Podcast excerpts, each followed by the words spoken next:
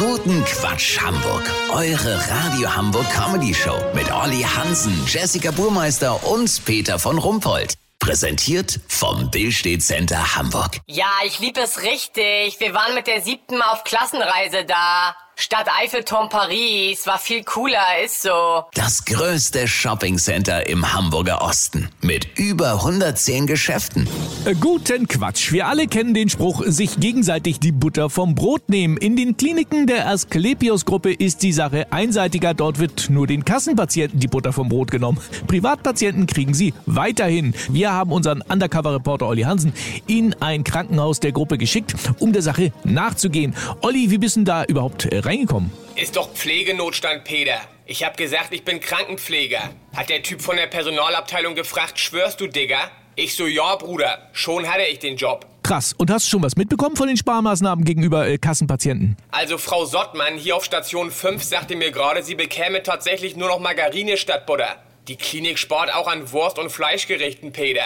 Aber im Grunde ist das ja gut. Denn Butter und Fleisch soll man ja gar nicht so viel zu sich nehmen. Weißt, wie ich mein? Bitte? Manchmal gibt's doch was? Ach, das ist ja nett.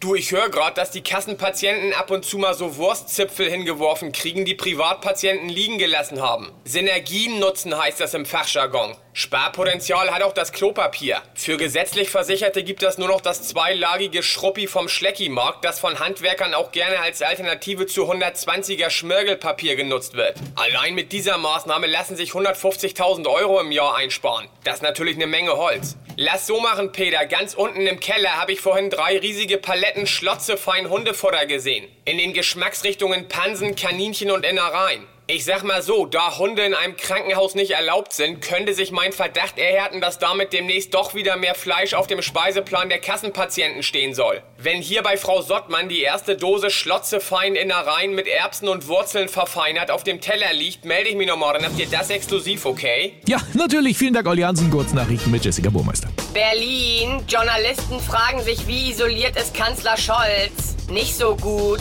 Er soll heute Morgen Mütze und Schal vergessen haben. Schulsenator in Sorge. Immer mehr Grundschüler können nicht schwimmen. Ja, voll übertrieben. Wir hatten nur ein einziges Mal einen Wasserschaden in der dritten Klasse und da waren nur unsere Schuhe nass. Aufgegeben. Klimaaktivist versucht zwei Stunden vergeblich einen Lappen in den Auspuff von einem Elektro-SUV zu stecken.